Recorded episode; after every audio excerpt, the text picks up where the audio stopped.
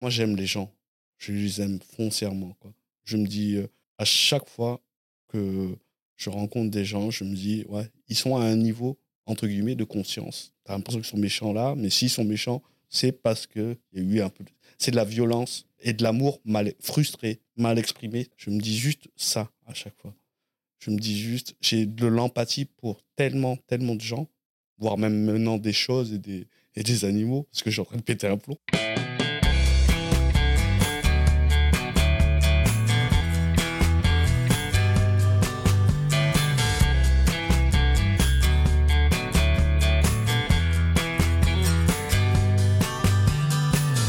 Bonjour à tous, vous écoutez Cadavre Exquis, podcast qui décompose un parcours inspirant.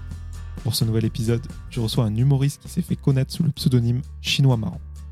Il fera la dernière parisienne de son spectacle Le monde appartient à ceux qui le fabriquent, 14 novembre au théâtre Marigny.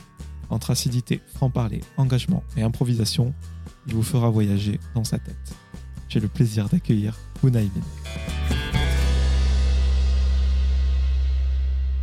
Salut Boun. Salam, salam Joe. Comment ça va? Ça va, ça va. Merci de participer à ce podcast Cadavre Exquis, podcast dans lequel je décompose des parcours inspirants. Et je tenais vraiment à t'inviter, euh, parce que comme je te l'ai dit en off, euh, j'adorais ton spectacle. Et je vais m'amuser, je pense que tu es mon humoriste euh, préféré, Oh. par la forme et le propos, mais on en parlera un petit peu plus tard.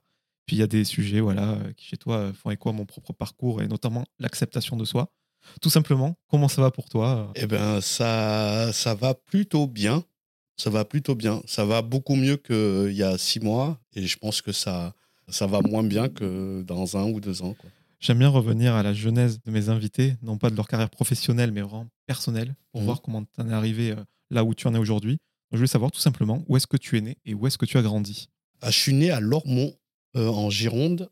Et euh, j'ai grandi à Blanquefort, près de, dans la banlieue euh, de, de Bordeaux. Quoi. Et ouais, ouais. Et là, j'ai. euh, quand, quand tu me disais comment ça va, ben, j'ai l'impression d'être dans, ce, dans ce redébut de cycle de. Viens, on. Tout est à refaire. Donc 100% français, et pourtant tu as une histoire de famille incroyable. Tes grands-parents ont fui la Chine pour le Cambodge, où tes parents se sont rencontrés. Thaïlande, Vietnam pour fuir un mouvement politique et militaire euh, ultranationaliste. Et arrivé en France, à Toulouse, euh, dans des camps de réfugiés. Mhm. Qu'est-ce que tu gardes de cette histoire euh, familiale ultra riche et mouvementée? Je sais pas si elle est ultra riche ou mouvementée, parce que je pense que c'est le futur de beaucoup, beaucoup de gens, malheureusement. Et qu'il y a beaucoup de gens aussi qui euh, vivent ça. Je vis avec. euh, je pense que ça a imprégné mon, mon corps et mon âme, mon empathie et mon, ma faculté à me dire que, bien, on n'est que de passage. On n'est que de passage et on s'adapte. Ils faisaient quoi comme métier tes parents? Bah, mon père euh, a trouvé un travail euh, dans une usine, bah, l'usine Ford de Philippe Poutou, tu vois? Donc, il, est, euh, il a bossé là-bas pendant, euh, ouais, pendant, je sais pas, 30, 40 piges. Ouvrier, les 3-8. euh. Les 3-8, il parlait pas français. Euh, c'est, euh, ouais, ouais, ouais. Il, a, il s'est cassé le dos pour euh, nourrir sa, sa famille et nous bah, survivre, quoi. Et c'est un exemple de ouf. C'est un exemple de ouf. Je voulais savoir si, euh, on a compris une famille ouvrière, Ouais. si euh, la culture était présente chez toi quand tu étais enfant? C'est-à-dire la culture. Est-ce que euh, y avait, euh, vous alliez au ciné ou il y avait la télé? Tes parents c'était peut-être des mélomanes, il y avait la musique en fond. Alors, il y a, y a toujours eu la télé en fond. On n'allait pas au cinéma en famille. Je pense que la première fois que je suis allé au cinéma, je devais avoir 10-12 ans, tu vois. Il y avait, euh, bah, il y avait pas beaucoup de moyens pour aller en, en vacances. Non, non, je pense que je fais partie de cette génération de, de, de Français qui euh, ont été éduqués grâce euh, bah, au Club Dorothée et, euh, et surtout à l'éducation française. On a tellement de chance d'être en France, quoi. Et est-ce qu'il y a du coup à la télévision quelque chose qui t'a marqué culturellement, un dessin animé, un film? Je pense que culturellement, le, le film qui m'a vraiment marqué, ça a été Fight Club, ouais, où j'ai pris une putain de, bah, de gifle, quoi. Et euh, après, c'est. Je ne vais pas dire que c'est un film d'ado, mais euh, oui, où tu es en mode. euh, bah, viens, il y, a un- y a un autre modèle possible que ce modèle capitaliste où, où, où, tu es un esclave du système, tu vois. Et en même temps, tu je me dis, est-ce que c'est parce qu'il y a cette part de moi qui voulait rejeter le, le modèle paternel, tu vois? Je sais pas. Tu parlais du Club Dorothée. Moi, j'ai grandi avec le Club Dorothée aussi. Mercredi matin, tu connais. Ouais. Le Dragon Ball. Je sais que enfin, t'en parles euh, assez régulièrement. Toutes ces valeurs de dépassement et tout, ça faisait écho chez toi ou t'étais étais trop jeune? Je pense que je ne comprenais pas vraiment ce, le- les, les valeurs du shonen. Et je pense que c'est ça qui est bien avec, euh, avec euh, le manga. C'est que tu sais, ça t'inculque des, euh, des valeurs sans que tu t'en rendes compte. Quoi. Je ne pense pas qu'il y ait beaucoup de jeunes qui se rendaient compte au moment où ils regardaient les trucs et au moment où les trucs c'était des héros que c'était ces valeurs-là qui, euh, qui leur étaient inculquées. Ouais, Jeune et moins jeune, on se souvient des politiques qui avaient fait interdire. euh, Oui, mais ça, c'est toujours en mode électoraliste. hein. C'est, euh, il y a un petit scandale, viens, on rentre dedans, euh, viens, on parle de nous. Euh, tu sais, la politique, c'est, on en parlait en off, comme euh, c'est la télé-réalité. hein. C'est qui fera le plus de buzz et qui aura, entre guillemets, le plus de voix. ouais, c'est ça. Pour ceux qui t'ont pas vu à spectacle, mais qui peuvent découvrir des extraits de toi sur Internet, ça va peut- peut-être paraître euh, bizarre, mais tu étais un enfant euh, qui avait vraiment un complexe d'infériorité. J'ai lu euh, une phrase où tu dis euh, que pour toi, ton physique et ta parole n'avaient pas de valeur. Je trouve ça ultra fort. Tu te sentais vraiment différent à ce point? Je sais pas si je me sentais vraiment. Ouais, bah oui, ouais, si, je me sentais vraiment très, très asiatique en province, en banlieue dans les années 90. Et je pense qu'il y a, aussi ça, tu vois, de, qui a ancré en WAM, c'est ce sentiment d'exclusion. Tu as vu que mes, mes grands-parents ont fui, mes parents ont fui. Je pense que dans mes gènes, dans les deux sens du terme, il y a ce, ce truc-là, quoi. Puis en plus, euh, j'imagine les autres enfants n'étaient pas cool avec toi. Et puis toi-même, tu n'avais pas de référence dans, à la télé, etc.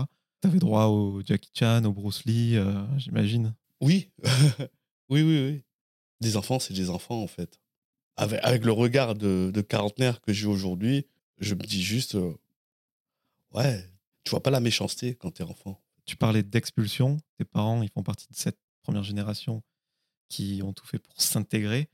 Est-ce que toi, euh, tes parents, ils te disaient fais attention à ci, fais attention à ça, il faut pas qu'on ait des mauvaises images de nous. Ils, sont vraiment dans, dans le. Faut pas faire le remous. Je, je pense que, ouais, c'est euh, la discrétion. La discrétion, tu vois. Mais, euh, euh, là, ça fait pas longtemps que je leur parle vraiment, quoique je passe vraiment beaucoup de temps avec eux. Et on discute de ça, sais, de ce, bah, du fait que, que je, je suis en train de comprendre que tout ce traumatisme de, de la, la guerre civile, en fait, euh, leur a fait euh, garder ce, ce sentiment de eh, viens, viens, on reste en vie juste. Ça suffit. Ça suffit. Quand on est ado, on a souvent honte euh, pour des bêtises. Et toi, j'ai dans une interview, tu en parles assez librement de, de ton frère handicapé. Tu disais que tu marchais trois pas devant ou trois pas derrière lui. Mm. Pourquoi tu étais gêné à ce point? Bah, le regard des autres, hein. Toujours. toujours le regard des autres, quoi. Toujours. Ça a été dur à assumer, ça, tu vois. Ça a été des trucs euh, qui, qui sont revenus, là. euh, Comme je t'ai dit, euh, je passe un peu, un peu plus de temps avec, avec ma famille. Et donc, du coup, je me rends aussi compte aussi de, de mon propre comportement. Parce que, tu sais, c'est- facile de, de mettre la faute sur, sur tes parents, sur tes, tes frères et sœurs, etc. Mais il y a aussi comment toi, tu t'es comporté, quoi. En tout cas, ce qui t'a aidé à, à sortir, enfin, qui a commencé à, t'aider, c'est cette troupe de théâtre au lycée ta prof de français euh, a voulu euh, t'envoyer. L'improvisation, c'est là où tu te rends compte que rien n'est important finalement. Je pense que ce qui est très important, c'est la considération. C'est de se dire que, ouais, on peut être considéré, on a le droit d'exister et on peut faire des trucs, quoi. Et je milite dans mon quotidien à, ce que chacun puisse avoir euh, de la considération. C'est pour ça que tout à l'heure, je te parlais de Twitch. C'est euh, fou, en fait. Tu vois, qu'aujourd'hui, grâce à Internet, eh ben, chacun peut euh, exister pour, pour quelqu'un, quelque part, à un moment. En tout cas, le moins que l'on puisse dire, c'est que toi, au début, euh, enfin, pendant cette période, tu te sentais pas d'exister. Tu notais tout ce que tu aurais aimé dire un instant T dans un carnet. Mhm. Je trouve ça incroyable. Et c'est euh, une pote à toi, euh, lors d'une soirée, qui t'a inscrit et qui a sorti ce carnet, qui t'a dit Allez, va sur scène, démerde-toi. Ouais, ouais. C'est fou, ça.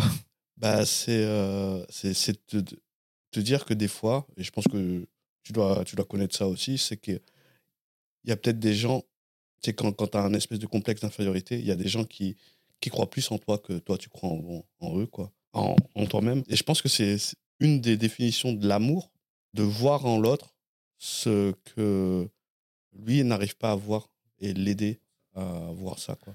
Tu l'as souvent dit, tu as obtenu un diplôme en informatique dans le but de rassurer tes parents. Mais je crois savoir que tu es resté un an chez toi, Ouais. à Bordeaux, avant de, de te lancer, Mm. monter à Paris, comme on dit. Ça a été quoi l'élément déclencheur pour toi? L'élément déclencheur, ça a été, euh, je vais pas te dire, euh, la dépression, c'est pas, c'est pas un, un mot, ça a été le, la gifle de me dire que mon frère euh, est en fauteuil, peut-être que lui aussi il a des rêves et euh, il peut pas y accéder juste à cause de son corps, tu vois.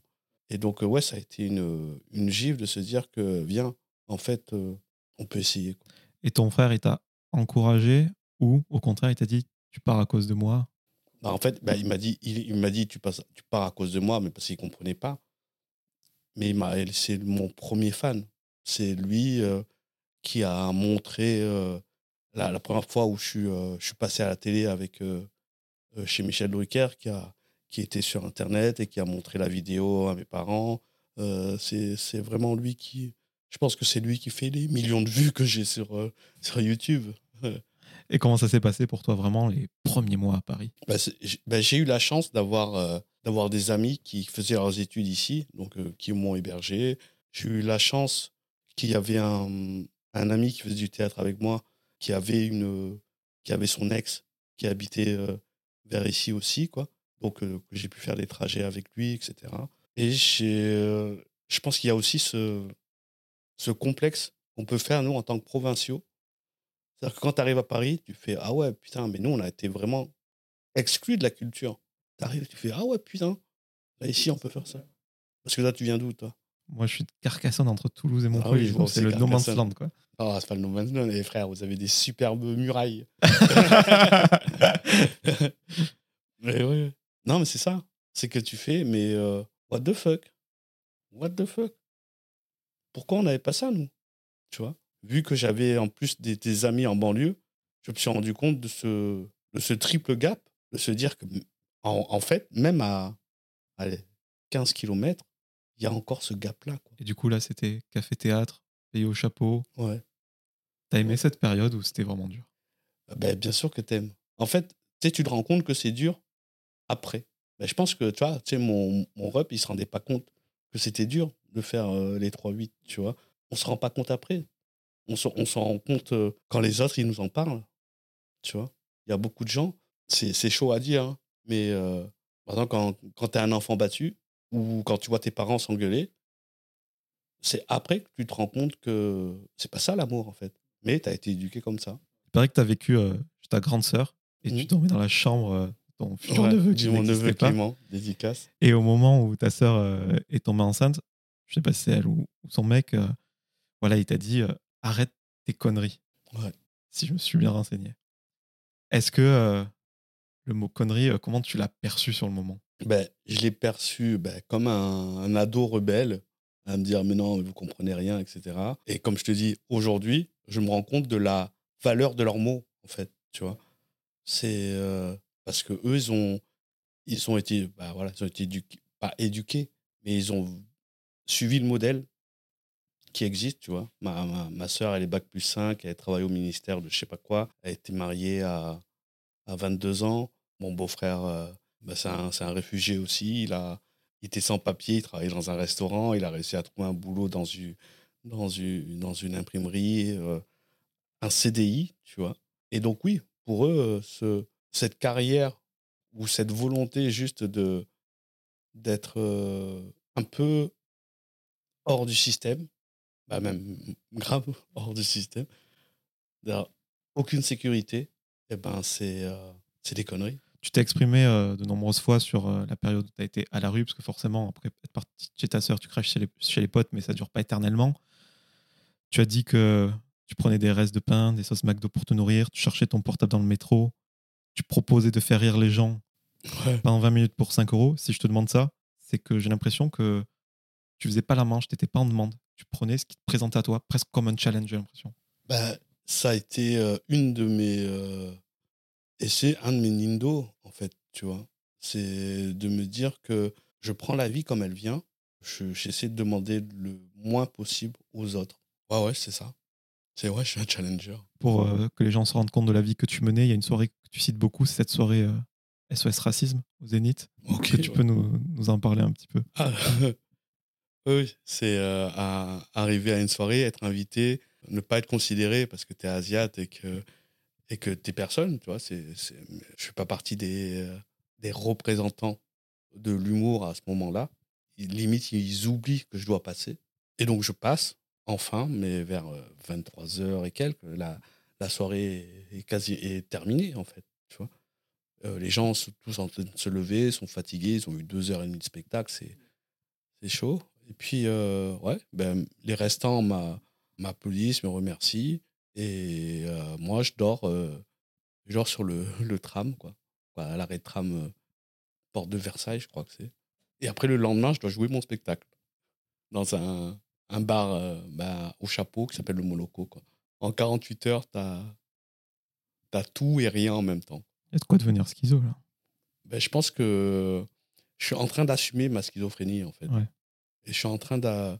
Même avec euh, le. ben, tu as vu le deuxième spectacle, il parle de cette schizophrénie-là, de ce d'accepter que on est plusieurs personnalités et qu'on se comporte différemment selon euh, les, les situations et que euh, il faut laisser la place à chacune d'elles, quoi. À propos de personnalité, je crois qu'à cette soirée SOS Racisme, c'est grâce à, à Bruno Salomon où tu es passé, Ouais. parce que c'est lui qui s'est renseigné. Je crois savoir que plusieurs personnes euh, t'ont donné leur numéro, Pascal Légitimus, que j'ai eu dans ce podcast, etc. C'était comment de rencontrer ces gens que tu connaissais par le prisme de la télé, puis les inconnus, toi, je sais pas si tu regardais ça chez Ah, toi. mais oui, j'étais fan. C'était comment ces premières rencontres? Ça a été improbable en fait, parce que euh, le mec m'appelle euh, vers 23h, dit bonjour, c'est Pascal Légitimus, moi j'y crois pas, tu vois. Parce qu'en plus c'est con, parce qu'il n'y a pas de numéro inconnu pour un inconnu. Et donc on se donne rendez-vous euh, chez lui parce qu'il a, il sent en moi un potentiel et euh, il a envie de m'aider dans, dans l'écriture, quoi. Et tu fais, mais euh, quand je te dis what the fuck, tu te dis, mais c'est c'est ça Paris en fait. C'est toutes ces possibilités qui, euh, qui arrivent, tu vois? Parce que la culture est possible. C'est euh, dans cette période-là où je fais, mais attends, mais vraiment, la province, on est, on est exclu, exclu, exclu, exclu. Quoi. Et du coup, ouais, il, euh, il vient voir mon spectacle et c'est le même, le même jour où, où bah, Bruno, Bruno Salomon peut venir aussi et, et Mouloud Achour. Donc j'ai les trois dans, dans ma salle, dans, un, dans ma salle, dans mon- le bar auquel je jouais euh, à Pigalle. C'est, ouais, c'était marrant. Tu as cité euh, Mouloud. Pour moi, ce qu'il fait avec Click, c'est une influence à, à ma petite échelle. Et je trouve que c'est un. Là, il gagne euh, ce qu'il aurait dû avoir depuis longtemps. Tout ce qui était grand journal est un peu placardisé et là, avec Click, il défonce tout. Et moi, quand je suis venu te voir en, en spectacle pendant la FAQ de fin, tu as, Ouais. beaucoup, as parlé de lui avec beaucoup de tendresse. On sent qu'il a vraiment euh, compté pour toi, Mouloud.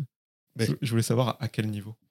c'est pas qu'il a compté, c'est qu'il compte encore, tu vois. C'est un, déjà, c'est un exemple de travail parce que, tu vois, tu es sur. Je pense que toi, tu le sais aussi. tu as l'impression qu'il y a une espèce de nonchalance dans, dans, les, dans les interviews, mais c'est parce que tu, tu connais tout, en fait. Tu as déjà le sujet euh, sur la main. C'est un geek comme moi, tu vois. C'est, euh, nous, on a nombre de soirées qu'on a, que, que j'ai passé sur son canapé à, le regarder euh, perdre sur la Switch. Et puis, euh, ouais, c'est. euh, je pense que on, on- a ce besoin de donner la, le, micro ou le projecteur au, au sans-voix. C'est tellement un kiff de faire découvrir des choses aux gens. Et même c'est quasiment vital pour les gens de faire ça. Tu vois, on, a, on a tous eu ce réflexe de Eh, c'est dégueu, goûte. Tu vois Ouais, ouais, c'est vrai. Ouais. Alors que. Mais nous, on aimerait faire Eh, c'est bon, goûte. Tu vois Bah écoute, moi, c'est ce que j'essaye de faire aussi. Je suis content d'avoir des gens comme toi. J'essaie aussi de mettre le projecteur sur voilà, une autrice dont j'ai aimé le livre, euh, des humoristes qui m'ont fait marrer à la petite loge. euh. Ouais. Donc voilà, T'as vu qui à la petite loge? Bah, Reda Saoui, Ok. notamment. D'accord. Euh, InnoJP. Ouais. Putain, quelle, quelle petite salle. Ah Ouais, mais euh, je trouve ça génial parce que tu as envie de participer, tu as envie d'être pris à partie, je sais pas. je Ah ouais ça, euh, J'ai j'ai beaucoup aimé. D'accord. Quelqu'un d'autre qui comptait et qui compte toujours pour toi, j'imagine, c'est euh, Jamel, qui t'a intégré à la septième saison du Jamel Comedy Club, diffusé sur Canal+, où tu prends le pseudo de Chinois Marrant. Est-ce que pour toi, les gens ont conscience de tout ce qu'il a apporté? J'en ai beaucoup parlé avec Donnell Jacksman, c'est pour ça que je reviens pas dessus. Non. Mais est-ce que pour toi, les gens, ils ont conscience de ce que ce mec-là a fait? Je pense qu'ils en prendront conscience plus tard. Parce qu'il n'a pas encore fini. Crois-moi, il n'a pas encore fini.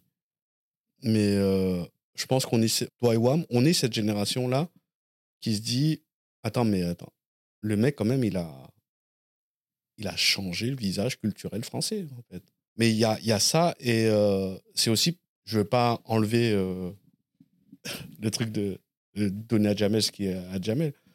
C'est que il y a le moment aussi où il est arrivé, tu vois.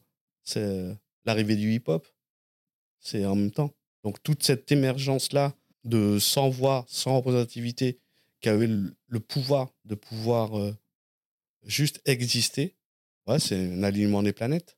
C'est ça que je suis content de cette euh, démocratisation du stand-up. C'est l'art du pauvre, c'est l'art du peuple, le stand-up. C'est bien, t'es n'importe qui, t'es n'importe quoi, exprime-toi. À propos de s'exprimer, il paraît qu'il t'a donné un conseil à l'époque du Jamel Comedy Club, à toi et Blanche Gardin. Ça concerne une clé USB. La clé USB avec le programme bas les couilles. Ouais. si, mais il, m'a juste dit, en fait, toi, tu sais faire quelque chose, c'est être sur scène, c'est être marrant. Tu vois, t'inquiète pas. Oublie qu'il y a les caméras, oublie qu'il y a les trucs, oublie qu'il y a ça, oublie qu'il y a les restrictions, oublie. Frère, fais ce que tu sais faire, fais ce que tu peux faire et fais-moi confiance. Et je pense que tu vois, ce, ce truc-là, de se dire que en vrai, on peut pas tout contrôler. Donc, faut faire confiance à la vie. Tu sais, euh, quand je suis sorti de scène euh, tu sais, au Marrakech du Rire, il y a Ismaël Sissavan, c'est, euh, c'était le metteur en scène de la troupe à l'époque, tu vois, qui me disait, tu sais, Boone, t'es le, t'es un, t'es le pire mécréant que je connaisse. mais je, tu vois, toi, tu crois pas en Dieu, mais regarde ce qui se passe là. Lui, il croit en toi. Et tu sais, ça, ça fait écho à tout mon indo de, je te disais, de les choses, elles arrivent quand elles doivent arriver. En vrai, on peut pas tout contrôler. Viens, mais juste essaie de faire de ton mieux, quoi. Et tu verras qu'à un moment, euh, il y aura un truc qui va se passer. Toi, Navo, il parle de respecter sa chance. C'est. euh, Oui, il y a des gens qui vont te dire faut travailler, faut travailler, faut travailler, faut travailler. Bah, c'est juste ça, en fait. C'est juste de te dire que quand, tant que tu. euh, tant que tu es en vie et que tu peux essayer, fais. Fais. Chaque jour est un mini pas vers la mort. Donc, euh, autant euh, faire en sorte que ce compte à rebours, là, eh ben, il soit le plus. euh, je vais pas dire lucratif. Plus worse. Ouais. Ouais. T'as fait quoi après le Jamel Comedy Club? Cette parenthèse dorée, ça a été compliqué Ou t'as enchaîné? Comment ça s'est passé? Bah, en fait, tu vois, tu le, Jamel, on le tourne en, juin. En décembre, je dois préparer Montreux. Et les, les sketchs sont sortis euh, quasiment en même temps. Et donc, du coup, il y a eu un espèce de gros coup de projecteur sur WAM en l'espace de, de, de quelques semaines, alors qu'il y avait un taf de plusieurs années avant. Donc, oui, cette euh, parenthèse dorée, elle m'a permis de pouvoir jouer mon spectacle complet euh, à l'Apollo. Quand je te dis complet, c'est ouais, 3, 4, quatre fois par semaine dans des salles de 3, 400 personnes, tu vois, pendant un an et demi. Et sur Paris, hein, je parle de la tournée. C'est un luxe de fou de te dire que il y a des gens qui t'attendent, en fait. Ça fait vriller, non Un peu même? Ça fait vriller dans la mesure où euh, tu peux facilement tomber dans le bah viens, tu as atteint le dernier level, tu vois. Qu'est-ce que tu peux attendre de plus? Et en vrai, tu peux tellement attendre plus. On va parler de ce premier spectacle, chinois marrant. Tout simplement, euh, tu fais de tes origines asiatiques euh, et des clichés qui t'accompagnent, ta marque te fabrique. Parce que ce premier spectacle, il est clairement sur le paraître. Puis pour se moquer des autres, faut savoir se moquer de soi-même. Tout simplement, euh, voilà, c'était entre guillemets, vous voyez ça, j'en joue. C'est ce que tu voulais euh, transmettre pour ce premier spectacle? Ouais. Oui, oui, je pense que c'est ça. hein. Je crois que c'est. euh, Il y a. Quand on parlait de triptyque, il y a le paraître. euh, le deuxième, c'est être. Et je pense que le, le, le, troisième, il va être sur le effet. C'est ça, le premier, c'était voilà ce que vous voyez. Le deuxième, moi, je l'ai pris comme euh, voilà ce que c'est d'être français avec trois, quatre cultures, trois, quatre identités. Euh, ah, le premier, oui. Le premier. Oui, Ouais, ouais. Le premier, c'est ça. Ouais, ouais. Le premier, c'est. euh, je suis une boule à facettes, mais que vous, vous voyez que, que vous, en fait. Le deuxième, c'est. euh, je suis une boule à facettes, mais de l'intérieur. Et euh, ouais. Le troisième, ça va être quoi je- quand je, quand je construis ce, ce triptyque, que, bah, auquel j'y ai pas pensé, tu vois, c'est une grosse une espèce de, de boule disco où. ah, eh ben, en vrai, viens, on est plein de boules à facettes, on vient, on danse, quoi. tout à l'heure, tu parlais de tes passages chez Drucker. Quand on s'engage dans un métier artistique, nos parents ne comprennent pas forcément. Je pense que c'était euh, le curseur était encore plus élevé pour les tiens, euh, qui voulaient, j'imagine, que chacun de ses enfants euh, soit indépendant, etc. À quel moment ils ont réalisé ce que tu faisais? Et surtout qu'ils ont soufflé de, soulagement Alors, je pense qu'ils ont commencé à souffler de soulagement il n'y a pas longtemps. Je pense qu'il ouais, n'y a pas longtemps, quand je te dis il n'y a pas longtemps, c'est, je pense, en 2019, quand ils, euh, ont vu ma dernière, Le Monde appartient à ceux qui le fabriquent, euh, à, non, de Chinois Marin à Bordeaux. Et j- ils étaient là. Il y avait mes deux parents et mon grand frère, tu vois. Donc euh, là, ils ont pu un peu souffler de se rendre compte, en fait, que, ouais, ouais, il y avait, y avait des gens qui aimaient eux, leur fils. Je pense qu'ils ont surtout soufflé de ça. De se dire que, ah ouais, en fait, euh, il n'y a pas que nous qui l'aimons. Et tu l'as dit, euh, ta famille, voilà, c'était euh, la télé tournée chez toi.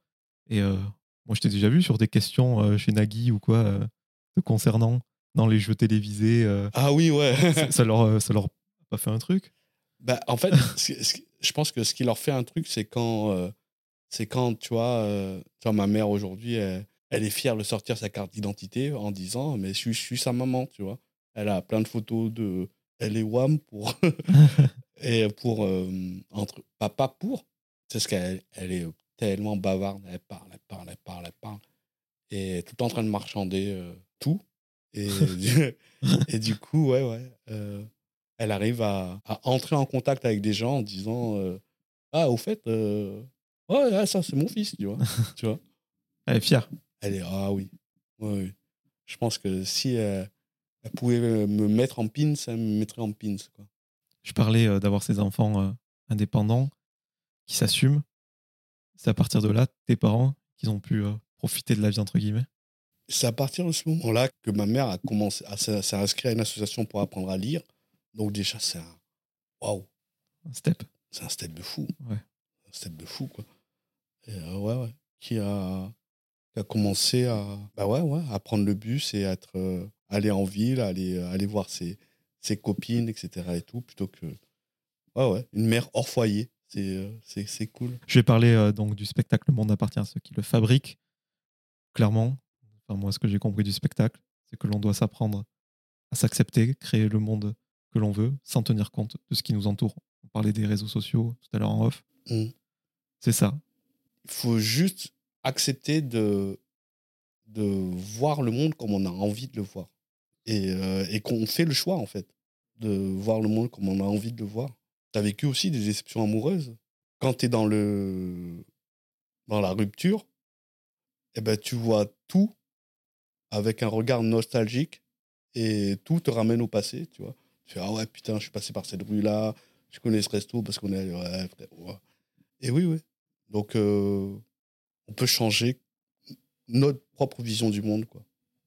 Quand je suis venu te voir l'Européen, j'étais dans la file d'attente Ok. et euh, je t'ai vu passer genre euh, devant moi cinq minutes avant le show pour entrer euh, dans la salle et euh, j'ai appris par la suite que c'était limite un, un rituel, peut-être inconscient.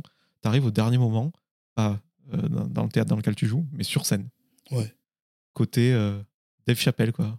On y va, les burnes bien remplies au dernier moment. euh. Bah, je, je sais pas si Confiable. c'est euh, burne bien rempli.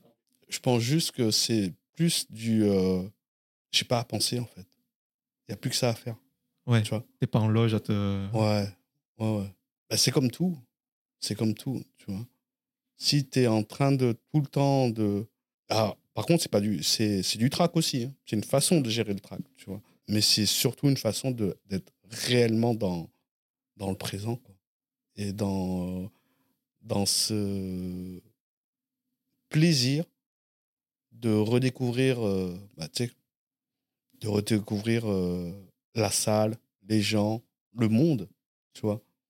C'est, euh, je suis un adepte du reset. Tu n'épargnes rien ni personne quand tu es sur scène. Tout y passe. Religion, histoire d'humanité, bêtises universelles. Quand on ne te connaît pas, on a l'impression que tu respectes personne. Et pourtant, ça aussi, je te l'ai dit en off, on a fait un podcast avant le podcast. Quand on tend l'oreille, bah, c'est tout le contraire. Es respectueux de ouf. Tu prônes vraiment l'égalité entre les gens. Enfin, pour moi, c'est un tour de force. quoi.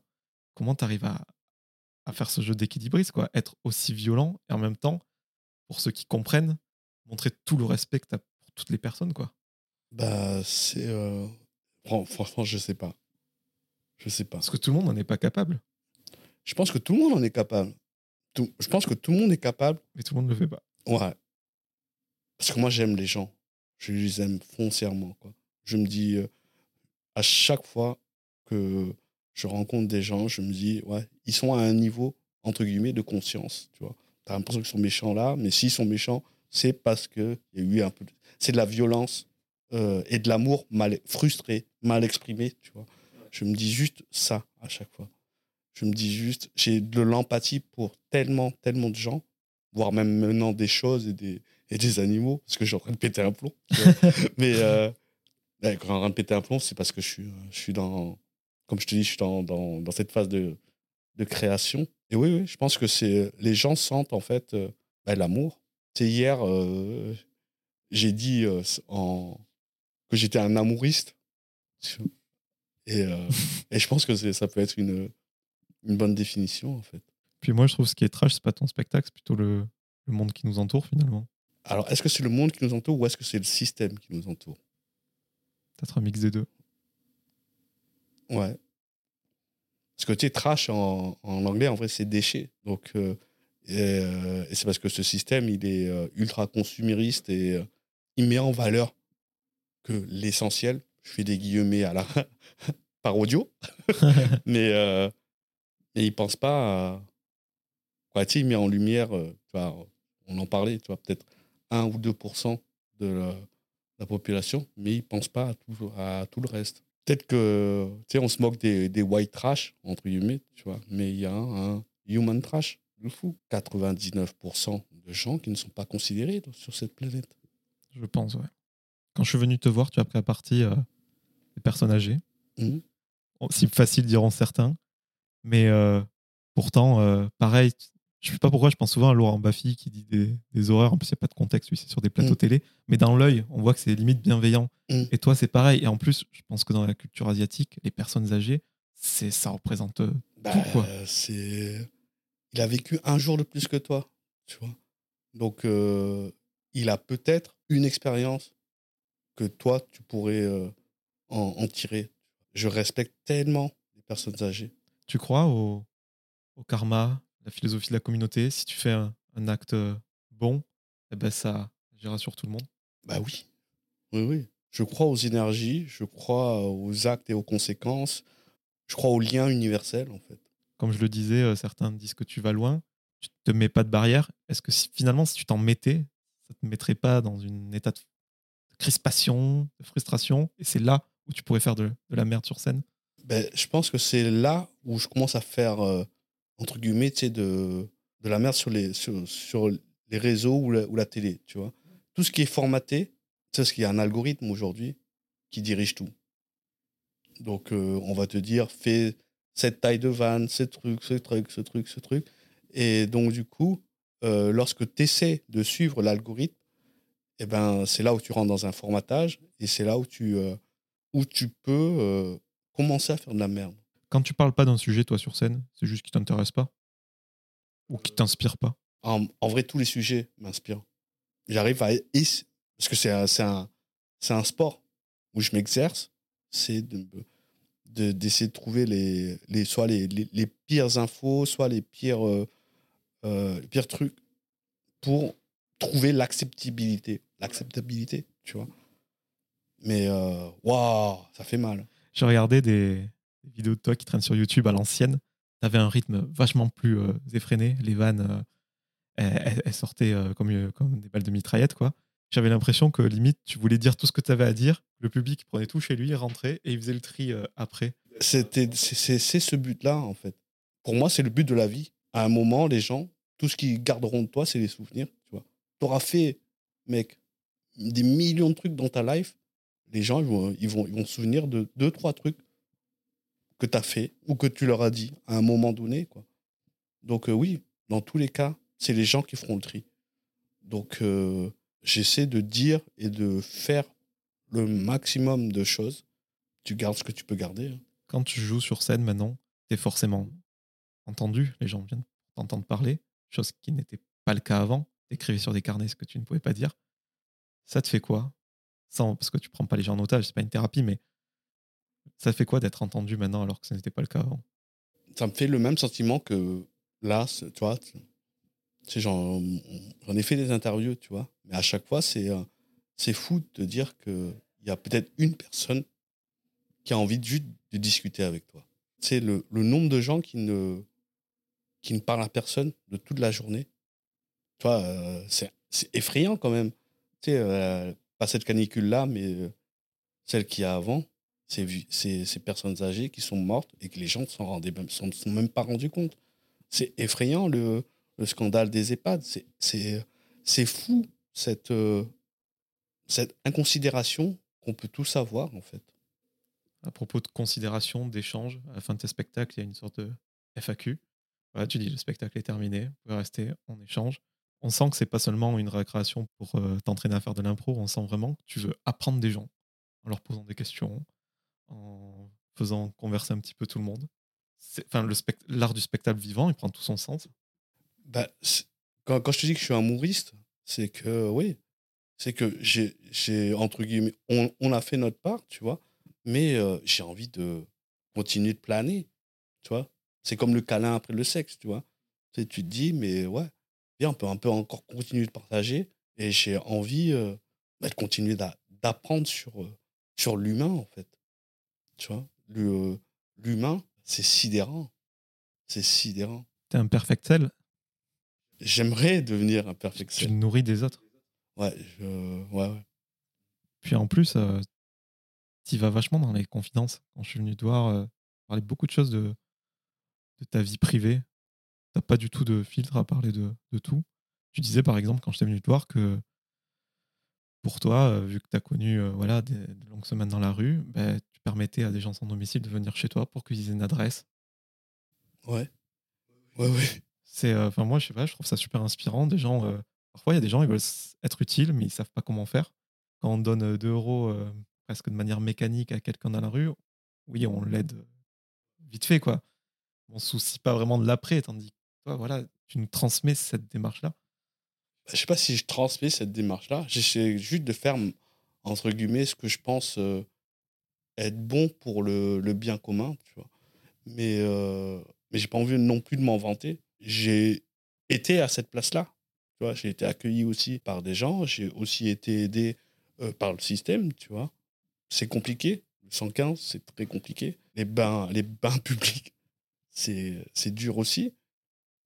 Mais j'essaie juste de, de rendre un peu ce que l'univers me, me met à disposition. On l'a dit en filigrane dans cette interview, et je te l'ai dit même euh, quand je t'ai rencontré. Pour moi, tu arrives à la fin d'un triptyque, vraiment à l'image euh, d'Orelsan avec San.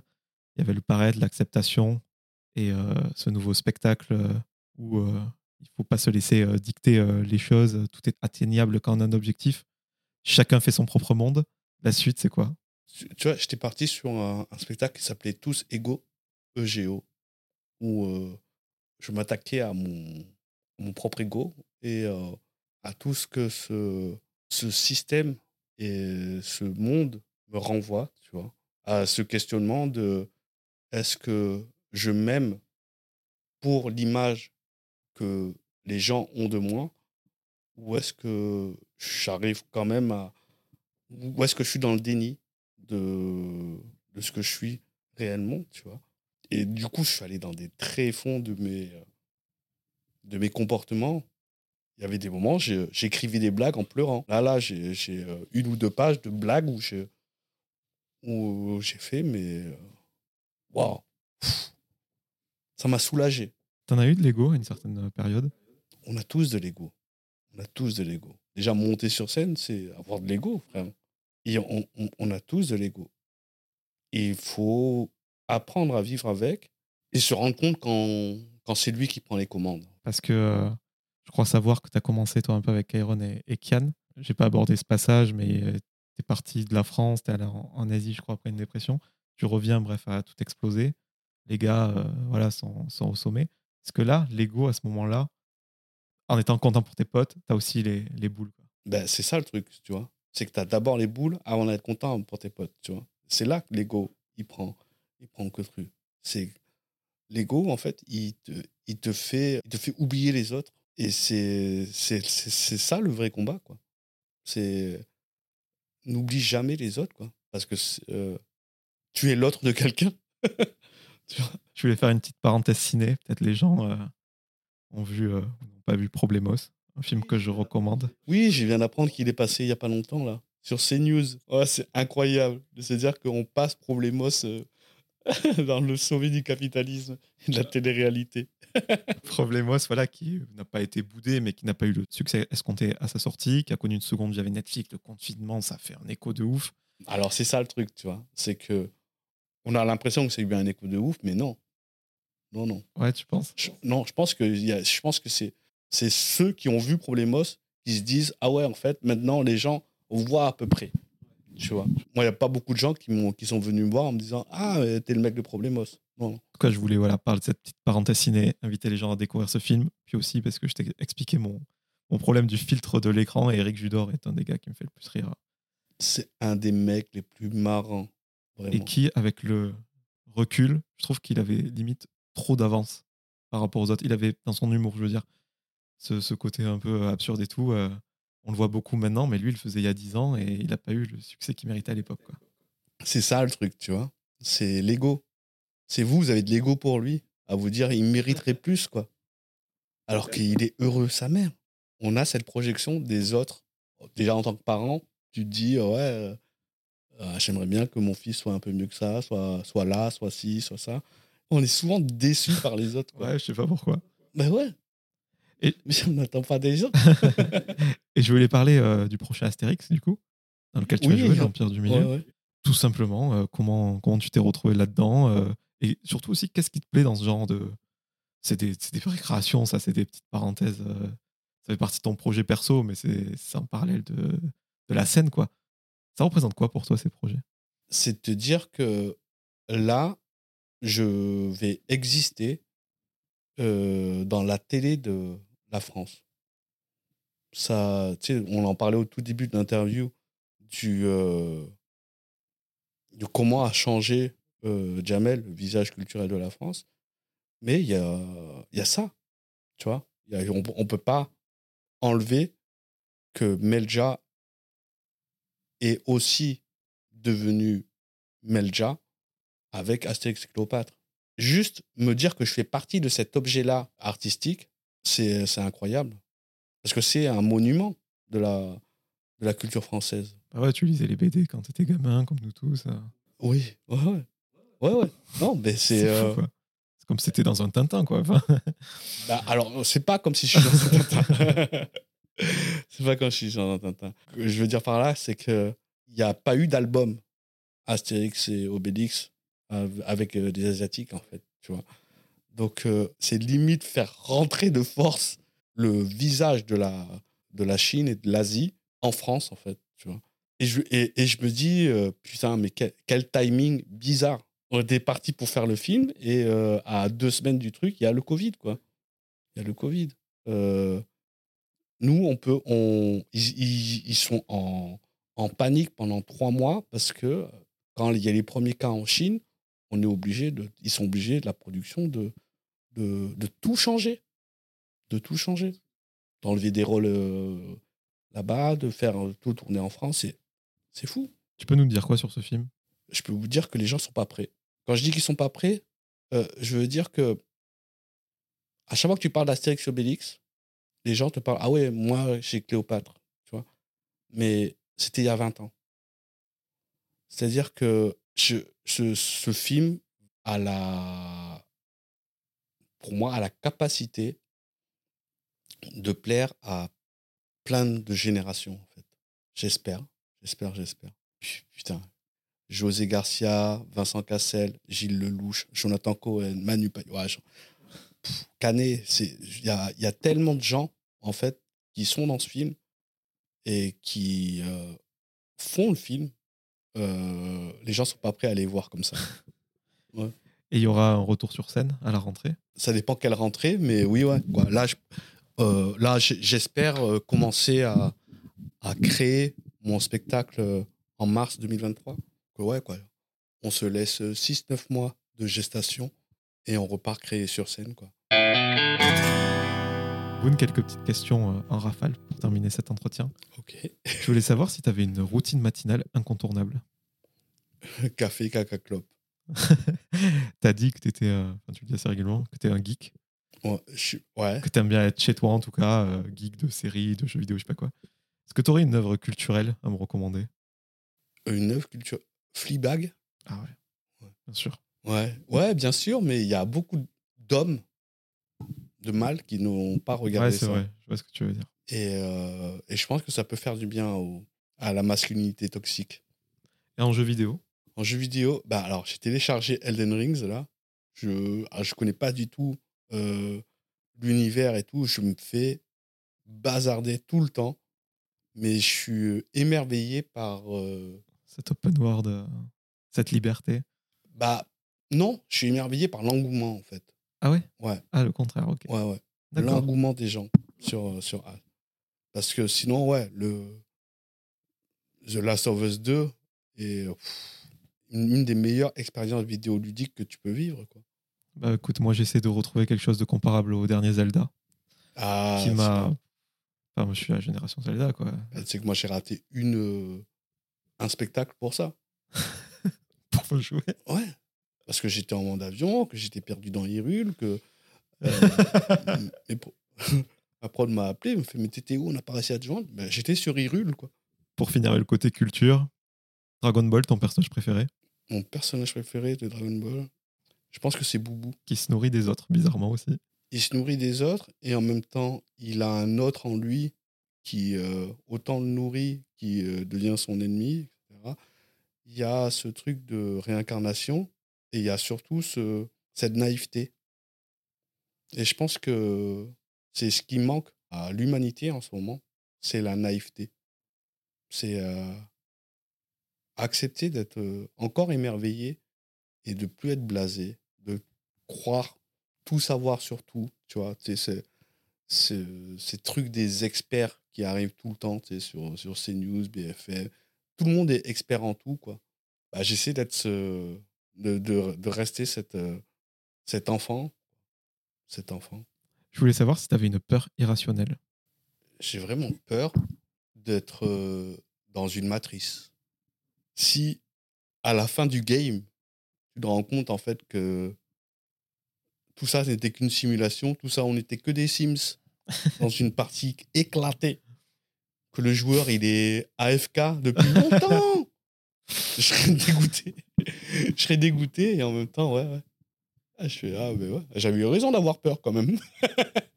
Trois dernières questions, Boone. Une qui fera écho à ce qu'on s'est dit un petit peu plus tôt en interview. Est-ce que tu aurais quelqu'un à me recommander, que ce soit ton ami ou pas, peu importe son degré de notoriété, pour que j'invite à mon micro et qu'on fasse le même exercice qu'on a fait ensemble Oxpo Puccino. Je recommande le podcast que tu as fait avec lui d'ailleurs. Ah oui, c'est vrai, oui. Ouais, ouais, ouais.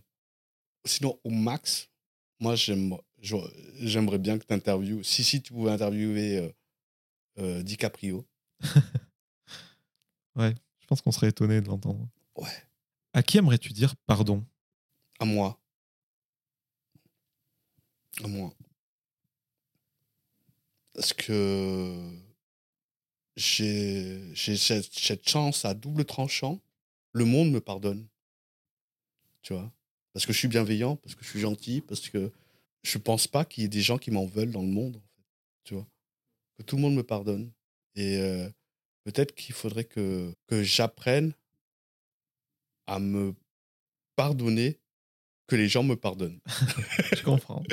Euh, Et pour terminer, tout simplement, euh, fort de tout ce qu'on a déroulé, euh, ton histoire, tout ce que tu vis actuellement, est-ce que, à l'instant T, au moment où on se parle, professionnellement, j'entends, je vais pas rentrer sur la vie perso, tu es heureux? Est-ce que tu as atteint une sorte de plénitude, de, de quiétude perso?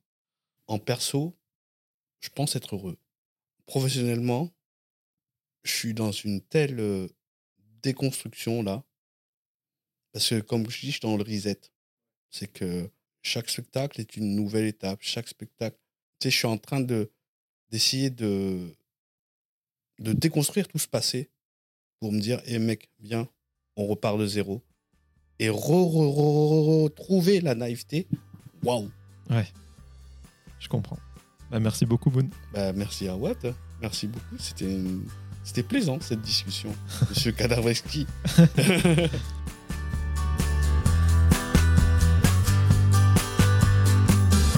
Merci à toutes et à tous d'avoir écouté cet épisode avec Bunaimin.